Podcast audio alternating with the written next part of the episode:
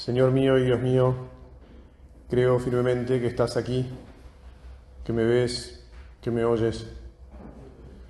Te adoro con profunda reverencia. Te pido perdón de mis pecados y gracia para hacer con fruto este rato de oración.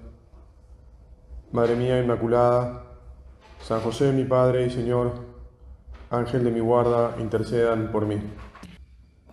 Dijimos también anoche eh, que el primer día es el día de los fundamentos.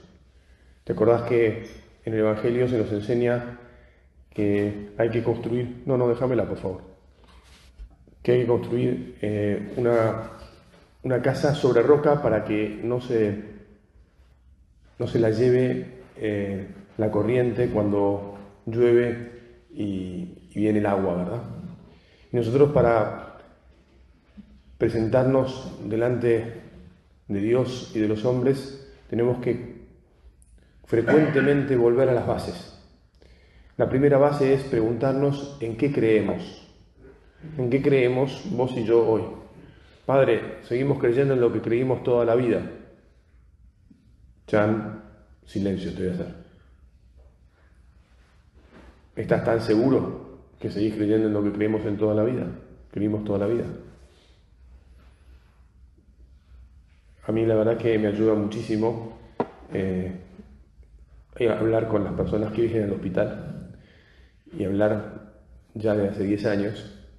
He ido descubriendo cómo lo que creemos, digamos así, si hubiera un ente que cree en general, si, se pudiera sacar una media de lo que cree este, el habitante de la provincia de Buenos Aires, te aseguro que cada vez cree en algo más difuso o menos concreto y menos cristiano.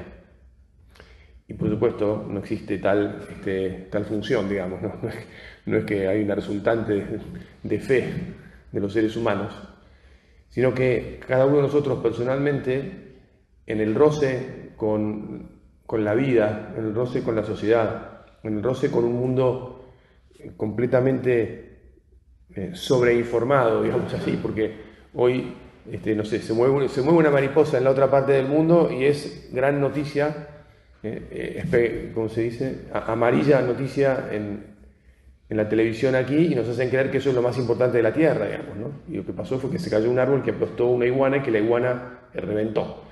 Y estamos mirando TikToks pavos, no sé cuánto tiempo al día. Bueno, espero que no estemos mirando tanto, tanto TikTok pavos, ¿no? Pero ¿Entendés, creo, lo que, te quiere, lo que estamos diciendo? ¿no? Hay demasiadas cosas, demasiado ruido, y si no nos enfocamos, Jesús, te pedimos que nos enfoquemos siempre. Es como que la lente de, nuestra, de nuestro corazón tiende muy fácilmente hoy en día a, a moverse, a irse de foco. Porque, te insisto, es como que hay demasiadas imágenes y demasiadas palabras. Se escucha de todo. Es lo que yo llamo eh, el fenómeno Fernanda. Le puse un nombre porque tenía que ponerle un nombre. Entonces, como dice, bueno, mira, un día me hablaron de una persona, este, no se llamaba Fernanda, pero yo le cambié el nombre, que qué bueno que, eh, bueno, cree un poco en todo. Digo, viste, esta persona cree un poco en todo. Y, y sí, un poco en el budismo, un poco en la energía, un poco en el poder. Ahora está muy de moda ya la energía, ya sabes que es la cantinela permanente, y eh, está muy de moda decir, bueno, porque somos todos Dios. Ahora es este, el panteísmo también. Todos somos Dios. Y ya sabes que nuestra fe no es esa.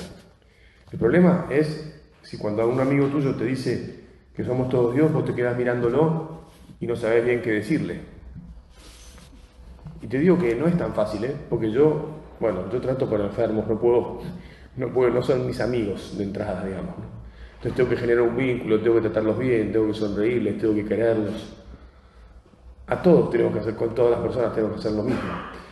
Lo que te quiero decir es que a un amigo con quien tenés confianza, deberías poder decirle, che, vamos a charlar un poco en serio porque me parece que estás diciendo, bueno, ahí hay que ver qué palabras usar, si vas a decir que realmente estás diciendo pavadas, frivolidades, tonterías, o si eh, necesitas tomarte más tiempo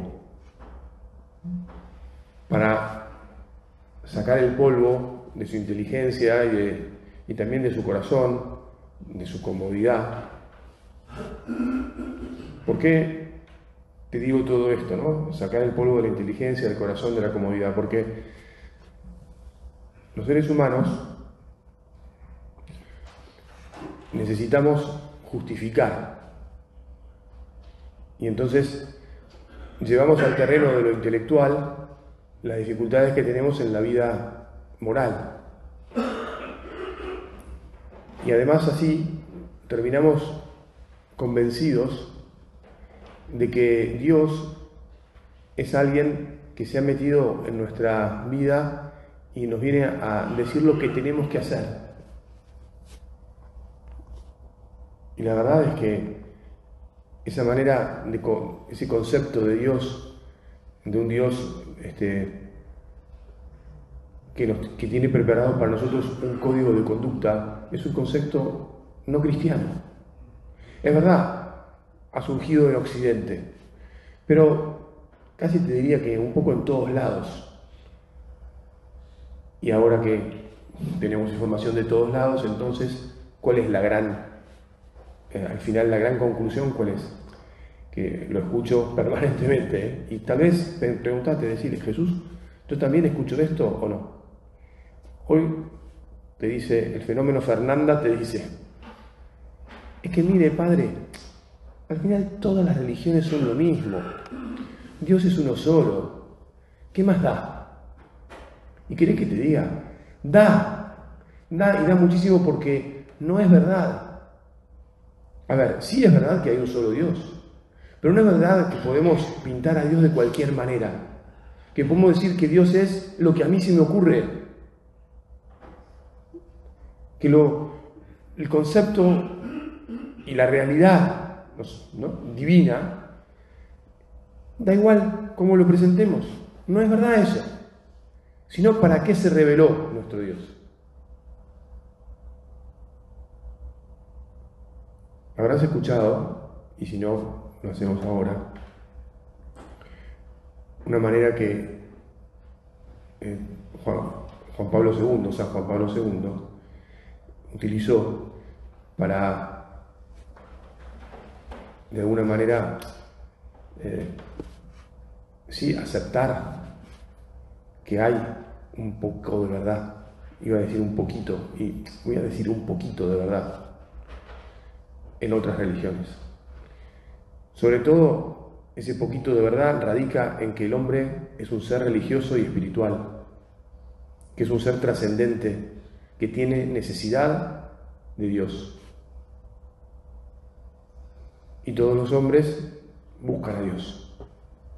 Hay algunos, también recibo en el hospital este, algunos que se declaran agnósticos y los menos, porque siempre son muy poquitos, en última instancia ateos. El otro día me había anunciado, padre, en tal habitación hay una mujer que se dice atea, hija de ateos y, nieta de ateos también, que no creen nada. dije, bueno, muy bien, voy a ir a verla.